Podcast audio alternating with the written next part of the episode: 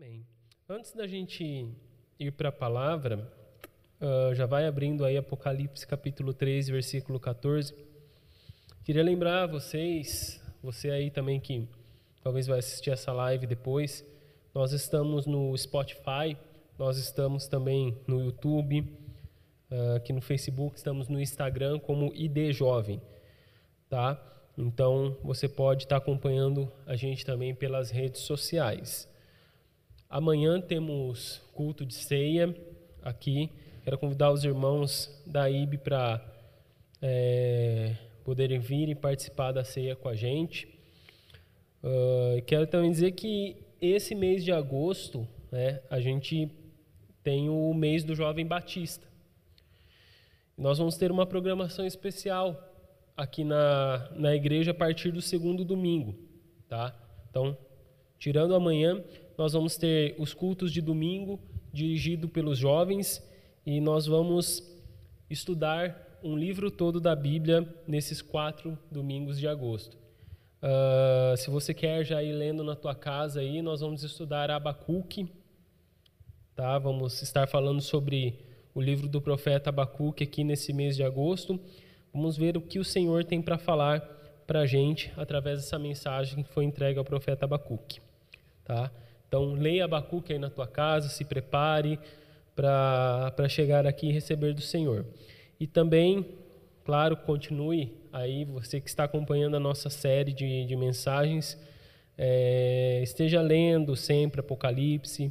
Eu recomendo que, se você não tem uma Bíblia com uma linguagem atual, eu recomendo que você é, procure a Bíblia NVT ou a Bíblia NAA ou até mesmo a NVI uh, que são linguagens mais atuais e são linguagens boas para você uh, ler a sua Bíblia, tá?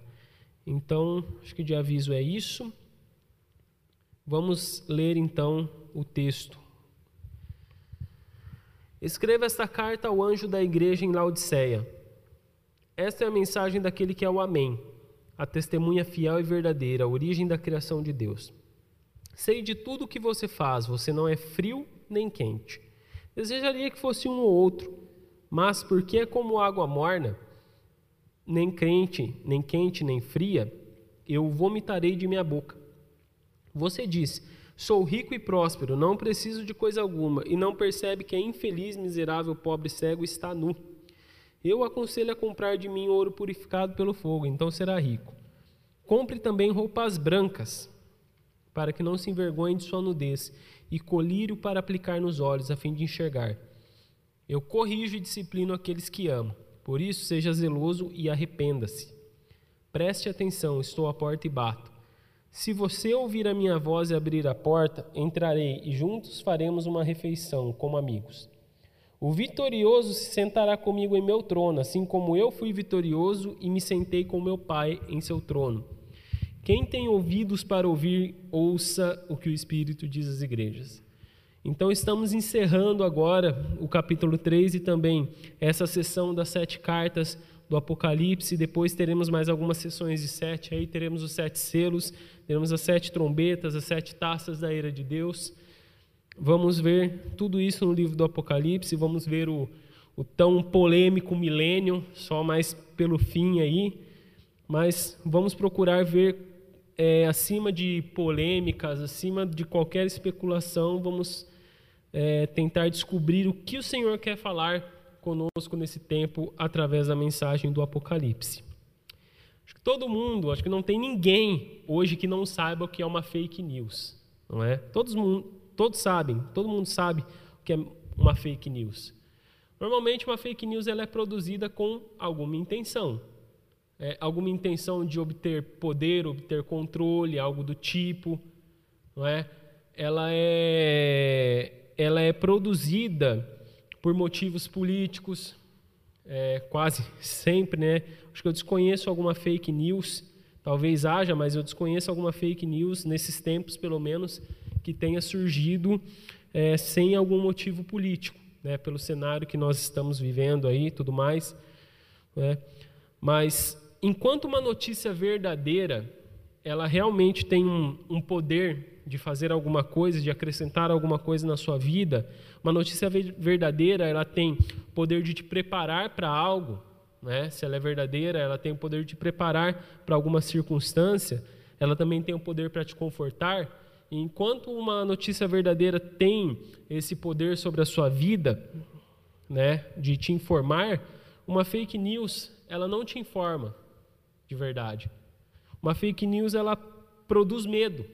Uma fake news ela não te informa, não produz uma informação que vai ser útil na sua vida e muito menos te faz bem. É por isso que uma fake news ela é, ela é tão perversa assim, é porque ela realmente não tem o poder de te fazer nenhum bem. Agora, o que, que eu quero com isso tudo? E o que, que isso tem a ver com o texto que a gente leu aqui? Porque olha só o que Jesus está dizendo aqui: eu sou o Amém, eu sou a testemunha fiel e verdadeira.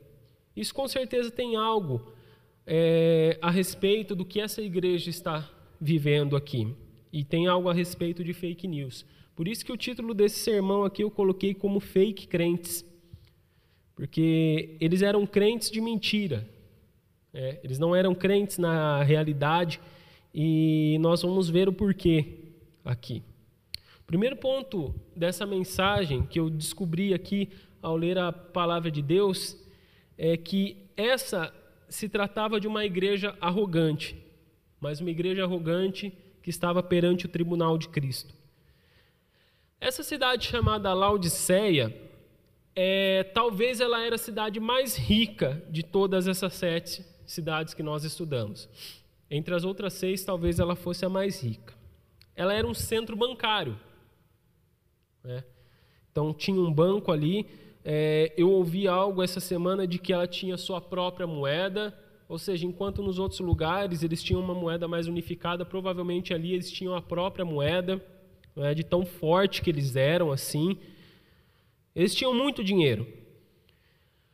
No ano de 60, 61 depois de Cristo ali, um terremoto atingiu bem forte aquela região e destruiu algumas cidades, dentre elas a cidade de Laodiceia. Tempo que Jesus revela o Apocalipse para João, nós vimos lá na primeira mensagem que provavelmente era o ano de 95 depois de Cristo. Então tinha se passado aí 34, 35 anos depois que esse terremoto tinha atingido aquela região. E o que, que acontece? Quando esse terremoto atingiu essa região, o Império Romano se moveu. César se moveu. Eles enviaram um tipo de auxílio emergencial para a reconstrução daquelas cidades sabemos o que é um auxílio emergencial e como ele é importante, não é? Então o Império Romano ele entendeu essa importância e enviou para eles. Quando esse auxílio foi proposto para a cidade de Laodiceia, eles rejeitaram. Por quê? Porque eles não precisavam. Eles tinham muito dinheiro. Então eles foram capazes de reconstruir aquela cidade com o seu próprio dinheiro, com suas próprias finanças. Eles também tinham um comércio forte de lã negra é, produziam algumas vestes de cor preta, né, que era usado para fazer roupas aí essa lã negra. Eles também tinham um bom centro médico por ali. E um de seus medicamentos mais famosos era um colírio, que era feito de um tal de pó frígio, conhecido como pó frígio. Então, eles eram um importante centro bancário, eles tinham um importante comércio de lã negra e tinham também um importante é, uma importante fabricação ali de um colírio. Tá? Então, uma cidade importante como essa, vivendo nesse contexto, a gente consegue imaginar o porquê que eles mesmos vão dizer aqui: somos ricos, prósperos e não precisamos de coisa alguma, porque era a realidade. Agora, o que eu quero que vocês entendam é uma coisa, é uma coisa bem simples. Nós podemos viver numa cidade muito rica, nós, como igreja, podemos viver numa cidade muito rica, podemos estar inseridos num país muito rico, muito próspero, que realmente não precisa de auxílio exterior nenhum. Pode ser que essa fosse a nossa realidade. Pode ser que a cidade de Juí fosse a cidade mais rica do país. Agora, isso não pode ser motivo de orgulho para a igreja. E era o que estava acontecendo aqui. A igreja, é, como uma representante de Cristo, o que eles precisavam fazer? Eles precisavam influenciar essa cidade. Olha, tudo bem que vocês são ricos, bem que nós somos uma cidade rica e próspera, mas isso não é tudo. Isso não é tudo o que nós precisamos. Nós precisamos de Cristo. Aí o que, que aconteceu? Aconteceu o inverso. A cidade, a cultura da cidade começou a influenciar aquela soberba, aquela riqueza muito grande que eles viviam, aquela prosperidade começou a se tornar um motivo de orgulho e de arrogância para a igreja. De modo que Jesus fala: Olha, não, eu estou a ponto de vomitar vocês porque vocês me causam ânsia de vômito. Se você notou bem, não há uma mensagem positiva para essa igreja da parte de Jesus. Em Éfeso, eles eram trabalhadores, eles mantinham a sã doutrina. Esmirna só elogio nas outras igrejas. Algumas coisas eram elogiadas, outras coisas eram criticadas. Nem mesmo em Sardes. Há dois estudos atrás, se você se lembrar, Sardes era aquela igreja que estava quase morta, estava quase morrendo, estava capengando na vida, estava entre a vida e a morte. Aí Jesus chega e fala assim: Olha, vocês ainda não estão mortos por um motivo, porque dentro de vocês, aí dentro da igreja de vocês, tem uma galera que não manchou suas roupas com pecado. Tem uma galera que está vivendo da forma que eu, que, eu, que eu espero aí. Por isso que vocês não estão mortos. Mas fortaleça esse, esse pouco de, de vida que tem aí dentro de vocês.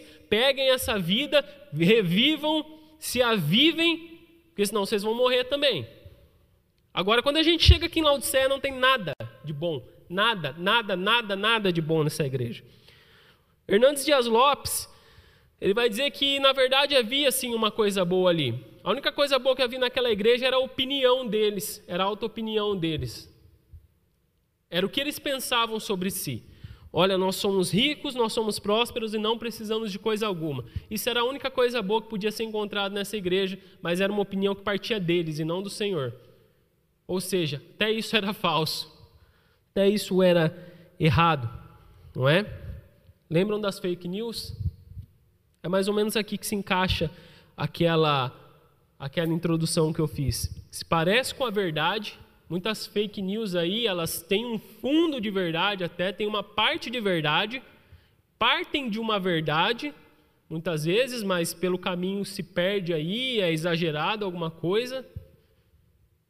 Mas não são a verdade, são falsas, não vão fornecer aquilo que vocês precisam não vão fornecer aquilo que vocês procuram, porque o único interesse delas é enganar. O único interesse dessa igreja era enganar. Era exatamente isso que acontecia entre eles. Se gabavam de ter tudo o que precisavam. E o pior, muitas vezes as pessoas se gabam de ter tudo o que precisam e ainda dizem assim: olha, é de Deus que veio tudo o que eu preciso. É Deus que me deu, por isso que eu vivo. Gente, outro dia eu, eu, eu vi o, o Salo me mandou um vídeo ali é, ainda bem que ele me mandou uma mensagem dizendo que não concordava muito, senão eu ia achar que ele estava me encaminhando porque ele concordava. Meu, o cara dizendo que era crente, falando vários versículos bíblicos ali sobre prosperidade, para dizer que Deus deu uma baita de uma experiência dele para comprar um. Ah, nem me lembro que, que carro que era, mas era um, um dos carros mais tops, Lamborghini. Era Lamborghini, Salo? Isso, Lamborghini. O cara fez um vídeo se gabando de ter conseguido ganhar uma Lamborghini que foi Deus que deu para ele, por algum motivo. Incentivando as pessoas a orarem a Deus, porque Deus pode dar isso para elas. Quando eu tento encaixar essa mensagem num contexto desses, eu não consigo. Eu não consigo encaixar uma mensagem de prosperidade num livro como o de Apocalipse. Eu não consigo encaixar uma mensagem de prosperidade sequer na vida de Jesus. Porque Jesus disse: é, o filho do homem não tem onde reclinar a cabeça. Não consigo. Talvez você diga, ah, mas Jesus era especial e depois que vieram depois. Paulo, gente, você quer falar de Paulo? Paulo é aquele que disse: Olha, eu aprendi a viver contente em toda e qualquer situação, tendo muito ou tendo pouco. O orgulho é muito grande quando as pessoas acabam achando que, além de ter daquilo que elas têm, ah, aquilo é tudo que basta a elas, além disso, ainda acha que isso é um sinal da bênção divina. Quando se você ler Romanos 1, você vai ver que muitas vezes Deus deixa as pessoas alcançarem aquilo, aquilo que elas querem como uma forma de condenação. Porque quando você alcança tudo aquilo que você quer, você olha para tudo menos para Deus.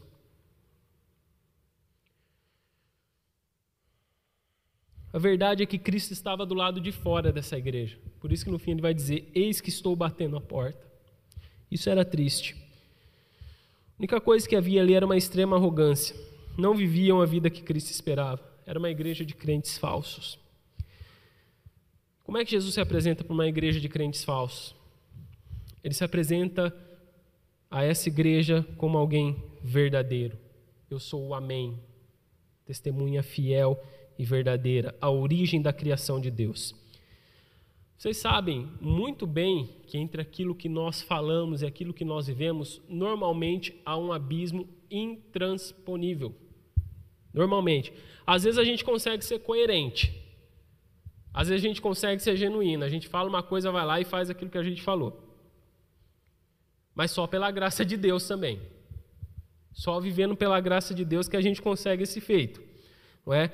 Normalmente há esse abismo muito grande. Por mais que a gente consiga ser coerente, nós estamos muito distantes de ser pessoas perfeitas.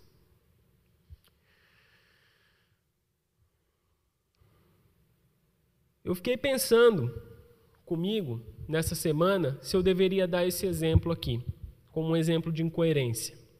Eu fiquei pensando, poxa, será que eu vou causar mais calor do que vou abençoar as pessoas? Será que eu vou causar muita polêmica? Mas eu acho que eu vou falar aqui. Não muito tempo atrás, nesse mesmo tempo de pandemia, teve uma galera lá em São Paulo que quis fazer um protesto. Eles se aglomeraram, quebraram o isolamento social para fazer um protesto. Uma multidão de pessoas se arriscando colocando a vida dos seus familiares em risco, porque depois iam voltar para casa, e também colocando a vida daqueles que trabalhavam com eles em risco. Muita gente ficou indignado, muita gente mesmo, inclusive eu. Até é bom ser claro sobre isso, inclusive eu. Mas o que acontece? Paralelo a isso, teve uma outra galera que não gostou que esses loucos foram fazer protesto. Não gostou que eles quebraram o isolamento para ir fazer o protesto. O que, que eles fizeram? Ficaram em casa? Não, foram lá fazer outro protesto. Para dizer que os caras não podiam fazer protesto. Vocês entenderam isso? Para dizer que aquele povo não podia fazer aglomeração, o povo do outro lado foi lá fazer aglomeração também. Aí deu um baita de um quebra-pau ali, não é? Foi triste de ver, irmãos. Foi triste de ver.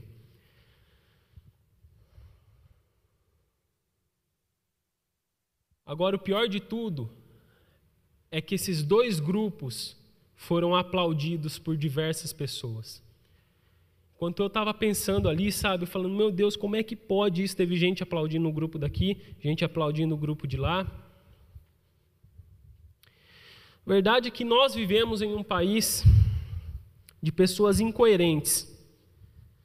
Essas pessoas incoerentes, elas aceitam em certo nível atitudes erradas de algumas pessoas ou de alguns grupos, desde, aquela, desde que aquela pessoa ou aquele grupo defenda aquilo que ela acredita. Ou seja, se eu tenho um grupo defendendo algo que eu acredito, não importa o que eles vão fazer, desde que eles defendam aquilo que eu acredito. Ou seja, infelizmente, a gente tem essa tendência de abraçar incondicionalmente e não saber criticar aquilo que está errado em nossas ideologias, em nossas convicções políticas, em nossas amizades. Esses somos nós. E daí, paralelo a nós, nós temos Cristo. Ele é quem? Ele é o Amém. Ele é a testemunha fiel e verdadeira. Sabe o que significa Amém? Verdadeiramente. Adolf Paul vai dizer que Jesus, ele não é simplesmente alguém que jura. Ele próprio é um juramento. Porque diferente de nós, não tem como você pegar Jesus, pegar alguma coisa e colocar entre Jesus e a sua palavra. Você não tem nem como separar Jesus de sua palavra, porque aquilo que Jesus diz, ele é, aquilo que Jesus diz, ele faz. Você não consegue se colocar entre Jesus e a palavra e a sua palavra. Você não consegue se colocar entre Jesus e a Bíblia. Se nós tentamos fazer essa distinção entre Jesus e a Bíblia, entre Jesus e a sua palavra, é porque eu e você temos o costume de agir incoerentemente, mas ele não. Nós sofremos desse drama da incoerência, porque nós somos seres humanos imperfeitos, mas ele não, ele é perfeito, ele é o Amém, a fiel testemunha. E aí o que acontece? A gente fica surpreso quando a gente encontra essa pessoa chamada Jesus, que ele consegue nos amar incondicionalmente, ele consegue nos abraçar incondicionalmente, mas ele não consegue ir contra a sua palavra, ele está o tempo todo nos corrigindo. Os nossos amigos, os nossos familiares, eles convivem com as nossas falhas. Os nossos amigos, os nossos familiares aceitam as nossas falhas e muitas vezes nos incentivam em nossas falhas. Jesus nunca vai te incentivar em sua falha. Por quê? Porque ele não te ama? Por quê? Porque ele não te abraçou? Não, porque ele sabe aquilo que está errado. Acho que eu estou empolgado aqui. Ele sabe aquilo que está errado em você. Ele é o Amém. Ele é essa fiel testemunha verdadeira, se apresentando a uma igreja falsa, uma igreja incapaz de reconhecer as suas falhas e uma igreja que ainda é capaz de se vangloriar. Ele se apresenta a essa igreja, ele tem uma sentença. Qual que é a sentença que ele tem para essa igreja? Você não é frio e você também não é quente. Sei de tudo que você faz. Agora eu quero que você pense num instante, por um instante, no terror que deve ser ter Jesus, aquele que tem os olhos de fogo. Sabe, Jesus é aquele que tem os olhos de fogo, ou seja, ele vê todas as coisas, ele sabe de tudo, ele é ele é onisciente. Ele vê por trás da minha falsidade, da minha incoerência. Ele vê por trás daquilo que existe em mim. E esse mesmo Jesus, ele se apresenta a mim dizendo: Eu sei de tudo o que você faz.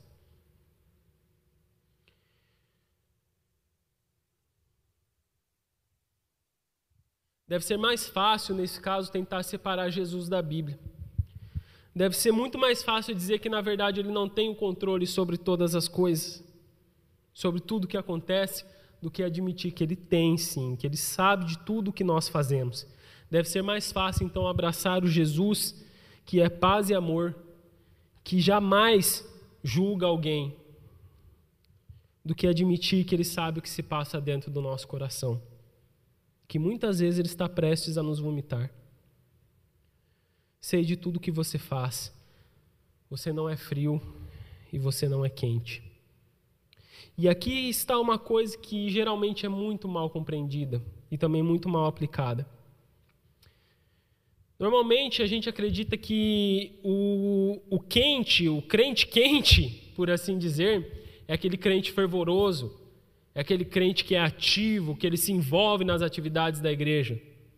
O frio é aquele que nunca confessou a Jesus. O frio talvez é qualquer um que não creia em Jesus. Já o morno ele é um tipo de isentão. Sabe os isentões? Que pegou, parece que essa alcunha aí, né? O crente morno ele seria um tipo de isentão. Ele está ali na igreja, mas na verdade ele não está. Uma hora ele está se envolvendo nas atividades da igreja, outra hora ele está aprontando aí fora. A ideia seria então que Jesus ele prefere te ver fora da igreja completamente do que te ver em cima do muro, porque o crente morno é esse que estaria em cima do muro. Ou seja, eu preferiria que você fosse é, quente ou que você fosse frio, mas em cima do muro não dá. Mas será que é isso mesmo? Será que é isso que Jesus prefere? Será que Jesus prefere realmente ver uma pessoa fora de seus caminhos? Ou ele deseja salvar a todos?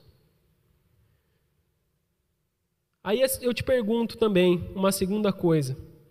Será que existe algo como um crente morno nesses padrões aqui, então?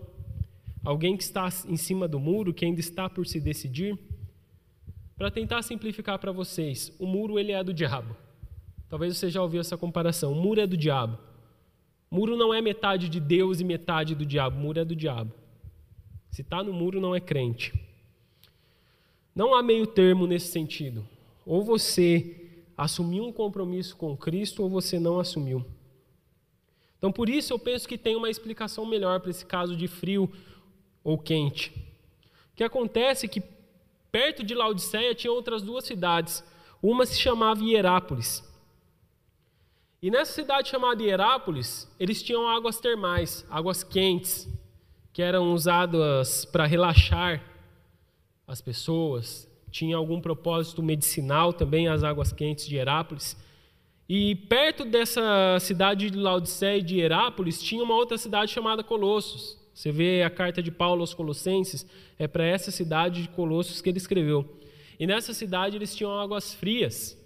As pessoas chegavam com sede, uma caminhada longa, se refrescavam. Agora acontece que quando a água chegava lá em Colossos, chegava morna. Ou seja, era uma água que não era fria, não era quente, não era Colosso, nem era Hierápolis, era Laodiceia. Agora eu não sei se eu vou conseguir exemplificar bem para você aqui, mas imagina só. Você acorda aí seis horas da manhã, tá aquele frio de renguear Cusco. Aquele frio lascado para os paulistas que talvez estão me ouvindo aí. Aí tem lá uma cuia preparada. Uma pessoa parece que acabou de tomar um mate. Você mal escovou teus dentes, você nem tomou teu café ainda. Tem lá uma cuia ali, uma térmica do lado.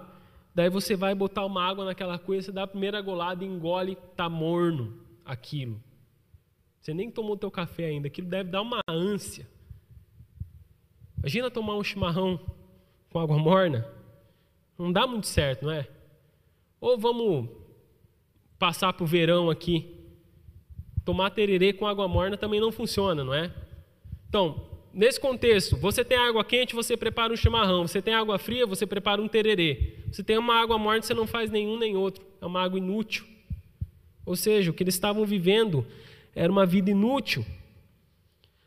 Imagina você vivendo naqueles tempos, um baita de um calor, você caminhou a tarde toda, você chega lá na cidade de Laodiceia com a boca seca.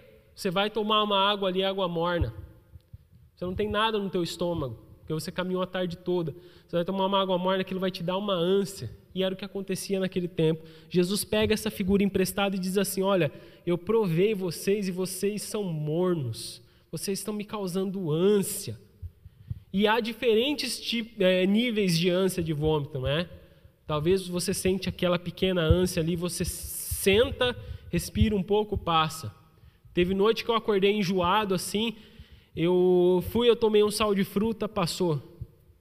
Teve outras noites que eu acordei e só fiquei quietinho, deitado na cama até passar, passou. Agora imagine uma ânsia que você está a ponto de vomitar. Aquilo é forte. Era isso que Jesus estava sentindo por eles. Eles se achavam o máximo, porque tinham tudo. Tinham todas as riquezas que alguém poderia desejar. Não precisavam de ninguém para ser o que eles eram. Mas Cristo disse que estava prestes a vomitar eles de sua boca. Eles eram arrogantes, não eram nada, mas se achavam tudo. Não eram capazes de refrescar a vida de ninguém. Não eram capazes de fazer bem a ninguém, mas mesmo assim se achavam melhores. E esse é o pro, pro, problema da arrogância. Problema da arrogância, um deles é que ela te cega. E ela pode te cegar de duas formas. Quando você é arrogante. Primeiro, ela te faz cego em relação ao outro. Jesus disse que essa igreja não era quente e ela não era fria, ou seja, era, ela era inútil para as pessoas que viviam naquela cidade. Elas eram inúteis não eram capazes de abençoar as pessoas, não eram capazes de fazer bem, não eram capazes de dar ânimo às pessoas, que dirá dentro da igreja. Não eram quentes nem frios, eram mornos. Esse era o raio-x para eles. Todas as suas conversas Pode ser que todas as conversas deles tinham mais intenção de dividir, de causar polêmicas, de brigar, do que de somar. Essa é uma forma de ser morno. Nunca participa da vida. Um crente morno é aquele que nunca, um crente morno que está cegado em sua arrogância para o outro, ele nunca participa da vida ativa da igreja. Ele acredita que simplesmente frequentar os cultos, vir aqui participar da ceia, ele acredita que isso faz dele um crente, ou seja, é arrogante, orgulhoso, está cego para as necessidades da comunidade, Jesus está prestes a vomitá-lo. Ele está cego à necessidade do outro. Deixa eu perguntar uma coisa para você: em quantas pessoas você já, já investiu? Quantas pessoas você já abençoou nessa vida? Quantos projetos você já tomou parte? Quantas vidas você já ajudou? Normalmente a gente costuma não sentir falta de muita coisa, não é? Mas tem aquela coisa, aquela única coisa que a gente não reclama se vinha mais no mês, que é o dinheiro. A gente sempre acha que ganha pouco. A gente sempre acha que o dinheiro que a gente tem nunca é o suficiente, que se vier mais, tudo bem. Amém, vai vir de bom grado. Mas esse é justamente o problema, porque a gente entende que o dinheiro que nós temos, o dinheiro que nós recebemos, ele serve só para nós, ele serve só para mim, ele serve só às minhas necessidades. Poucas pessoas entendem o dinheiro como uma forma de abençoar outras pessoas. Por exemplo, você sabia que nós temos um ministério de ação social aqui na igreja? Você sabia que você pode contribuir com ele? Você já contribuiu com o Ministério de Ação Social? da igreja. Esse ministério ele, ele arrecada é, alimentos, arrecada doações para montar cesta básica e abençoar pessoas em necessidade. Nesse tempo de pandemia, nós temos pessoas em necessidade. Já abençoamos pessoas de dentro da comunidade, já abençoamos pessoas de fora da comunidade. Você já participou? Ultimamente temos montado cinco cestas básicas por mês, nós podemos montar mais. Você já contribuiu com esse ministério? Talvez você diga: ah, mas eu sou jovem, eu não tenho emprego, eu não tenho fonte de renda. Então, talvez você esteja querendo me dizer que, na verdade, se o teu amigo te ligar hoje e falar assim, vamos encomendar um X, e você não tiver dinheiro, o que você está querendo me dizer é que você vai passar vontade. Ou você vai pedir para o teu pai? O que você está querendo me dizer é que se você tem vontade de comprar uma bolacha para comer e você não tem dinheiro, você vai passar vontade. Teus amigos se organizam para comer uma pizza. Se você quer comer uma pizza e você não tem um trabalho, você vai passar vontade. É isso que você está querendo me dizer? Você está querendo me dizer que você vai passar um mês inteiro, mesmo sem ter trabalho, você vai passar um mês inteiro sem comer uma pizza, sem comer um X, sem tomar um sorvete, um açaí que seja, sem comer alguma coisa diferente, porque você não tem um trabalho? Falando para a nossa realidade aqui, tá? Eu sei que tem muitas pessoas que, infelizmente, vivem essa realidade. Não é isso que eu estou querendo, não é a vocês que eu estou querendo dizer. Então você está querendo me dizer que você, mesmo sem ter dinheiro, teu pai não pode te ajudar? Por que, que você não faz assim? Eu vou te dar um desafio, meu querido. Vire para o teu pai e fala assim: pai, mãe, na hora que vocês forem no mercado, traz um pacote de farinha a mais, traz um pacote de lentilha, um pacote de feijão, que seja. Se ele te perguntar por quê, você fala assim: não, porque eu me comprometi a abençoar o ministério de ação social da igreja. A não ser que ele seja muito ruim de coração, eu tenho certeza que ele vai trazer para você. Pai, vai me trazer um pacote de bolacha? Traz dois. Mas por que tanto? Não, porque um deles eu vou doar para o Ministério de Ação Social da igreja. Não me esqueça até hoje, o dia que eu ouvi um pastor na internet contando um testemunho que me deixou maravilhado. Eles estavam juntando dinheiro para comprar um ar-condicionado para uma escola. E ele lançou o desafio para a sua igreja. E quando terminou o culto, chegou em casa, uma criança virou para seus pais e falou assim: Olha, eu tenho meu cofrinho, eu quero quebrar ele e dar todo o dinheiro para a igreja, para a igreja comprar um ar-condicionado para abençoar uma escola. O que, que seus pais fizeram? Não, coitado, você não sabe o que está fazendo. Não, levaram a sério. E o gurizinho, naquela idade, abençoou a igreja. Você tem participado da vida ativa da igreja? Você tem sido um crente que realmente faz bem para a tua igreja? Ou você tem sido um crente morno?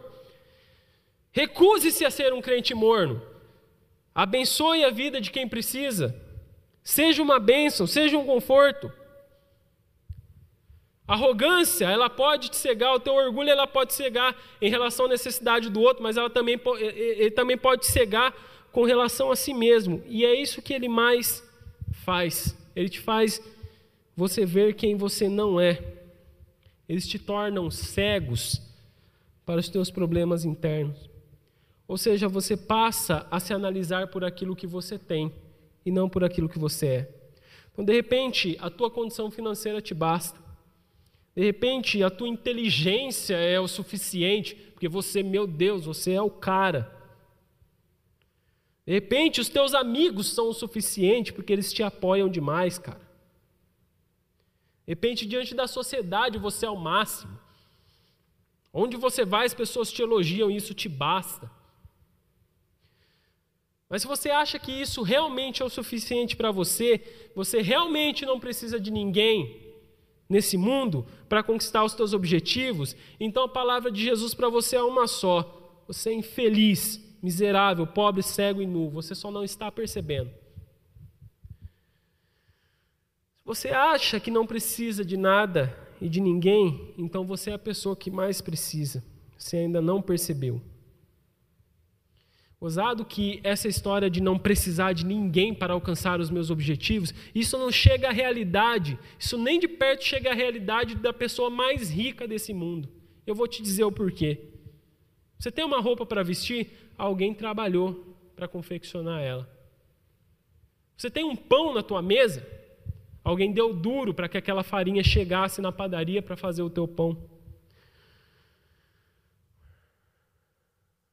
Mas talvez você diga que na verdade você não precisa de ninguém porque você estuda, você dá duro para alcançar os teus objetivos. E é nesse sentido que você está dizendo que você vai alcançar o teu sucesso e que você não precisa de ninguém.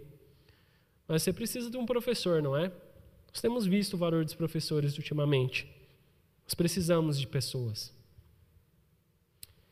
Ah, mas eu posso ser um autodidata. Quem escreveu os livros? Quem passou a história inteira, os homens que construíram tudo aquilo que você tem estudado, até você pegar um livro que foi construído baseado em toda a história que nós vivemos, em pensadores, grandes pensadores. Quem que escreveu isso?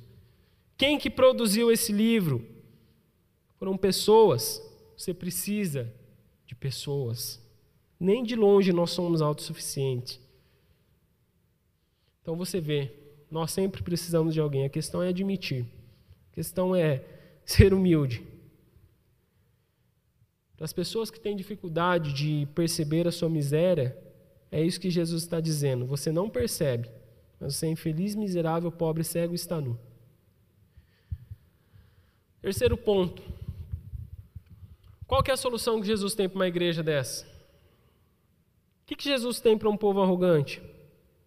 Essa era uma igreja que a gente precisa se lembrar que adorava o consumo. Eram ricos, gostavam de poder aquisitivo, gostavam de poder comprar coisas, se orgulhavam de andar bem vestidos, seu status social, se orgulhavam da forma que eles se sentiam que não precisavam de nada. Mas Jesus aqui apresenta para eles a verdadeira miséria e oferece coisas que eles não têm. Jesus oferece a eles a verdadeira riqueza. Aconselho vocês que comprem de mim ouro purificado pelo fogo, então você será rico.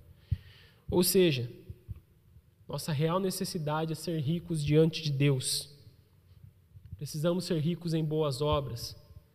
Proponha-se a fazer boas obras. Proponha-se abençoar pessoas. É isso que é a verdadeira riqueza que Jesus está propondo aqui. Proponha ser quente, ser frio. Jesus oferece para eles a verdadeira justiça, vestes justas, roupas, que a gente pode realmente se apresentar diante dele, decentemente diante dele. Muitas pessoas se orgulham pela forma que se vestem. E aqui Jesus está oferecendo roupas brancas. Aconselho vocês também que comprem roupas brancas de mim, para que essas roupas cubram sua nudez. Em Apocalipse, roupas brancas, elas significam roupas de testemunha, ou seja, daquelas pessoas que vivem uma vida para Cristo, que testemunham de Cristo. Lembra que lá no capítulo 6, João vai enxergar um povo, uma multidão vestida de branca diante do trono de Deus? Foram pessoas que receberam essas vestes brancas porque viveram vidas limpas diante de Deus.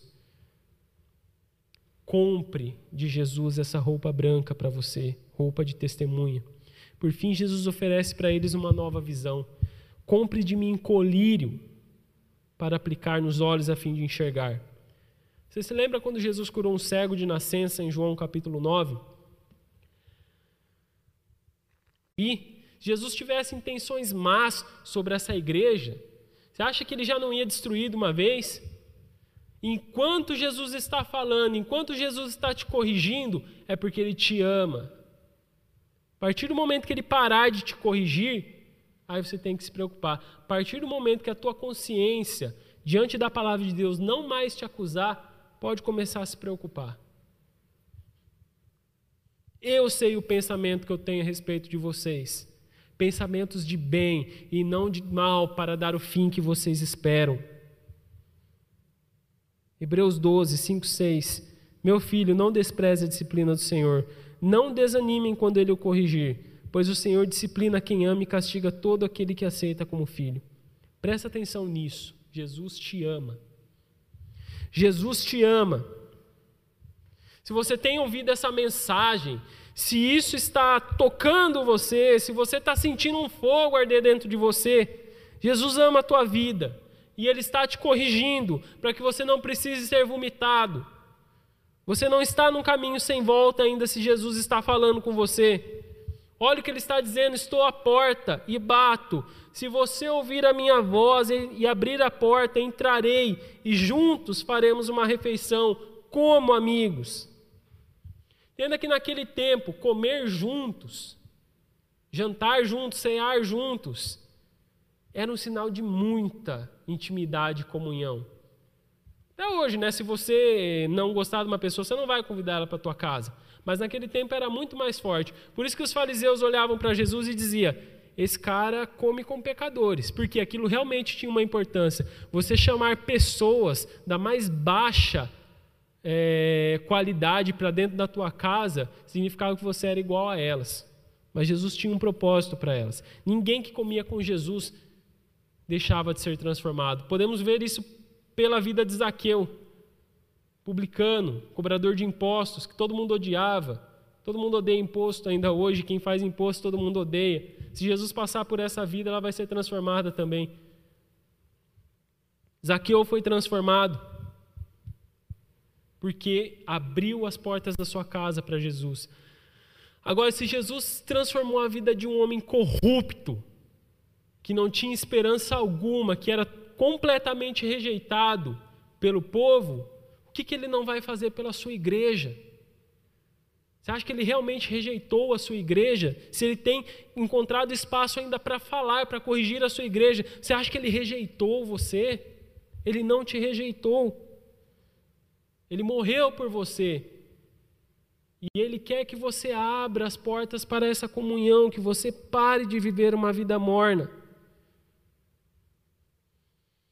Isso quer dizer que para ter comunhão com Jesus, eu preciso aceitar a sua disciplina. Porque não existe porta aberta em minha vida para Jesus se eu não aceitar a sua correção, a sua disciplina.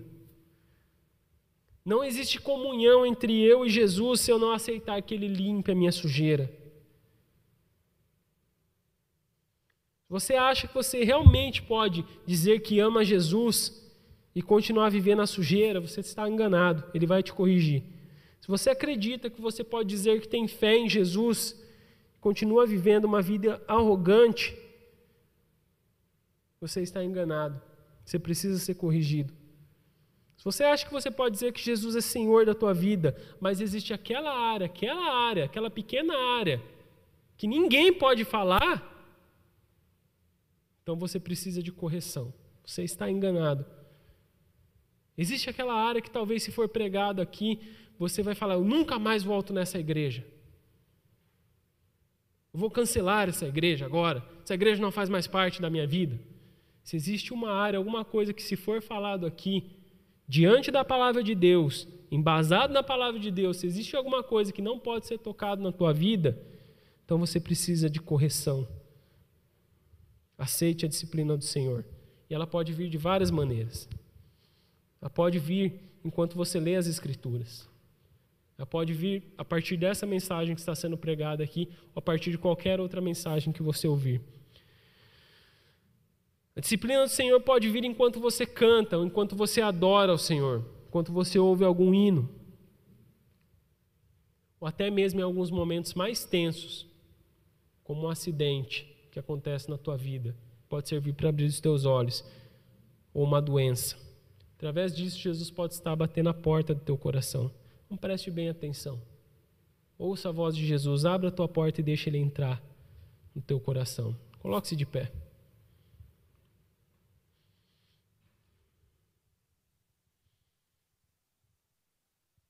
Feche os teus olhos. Senhor Jesus, eu te agradeço porque enquanto o Senhor fala, há esperança. Enquanto o Senhor fala, estamos seguros do teu amor e não queremos ter uma área sequer, ó Deus, que o Senhor não possa tocar e restaurar. Não queremos um pecado sequer, não queremos estimar um pecado sequer que o Senhor não possa tirar de nós, não possa nos limpar, Senhor. Deus, se temos vivido essa vida morna, Senhor, Senhor, tenha misericórdia e compaixão de nós. Aceite-nos em tua presença, ou melhor, queremos abrir as portas do nosso coração para ti. Entre, faça a tua mudança, Senhor. Tenha comunhão conosco. Tenha parte conosco, Senhor, porque é disso que nós precisamos. Instrua-nos no caminho que precisamos andar, Senhor e é aí que alcançaremos a sabedoria, Pai. É aí que passaremos a viver uma vida que agrada ao Senhor. Mas nunca, jamais, Senhor. Se há alguma coisa que o Senhor não pode fazer, ó Deus, é retirar o teu Santo Espírito de nós. Se há uma coisa que o Senhor não pode fazer, ó Deus, é deixar de tratar conosco, Senhor. Por isso queremos deixar as portas do nosso coração abertas para Ti, Senhor. E se há alguma pessoa que nesse momento sentiu toque da tua palavra em seu coração, Deus, receba essa pessoa, entre nessa vida e opere a tua transformação. É em teu nome, santo e verdadeiro, que não pode conviver com a mentira. É nesse nome que nós oramos. Amém.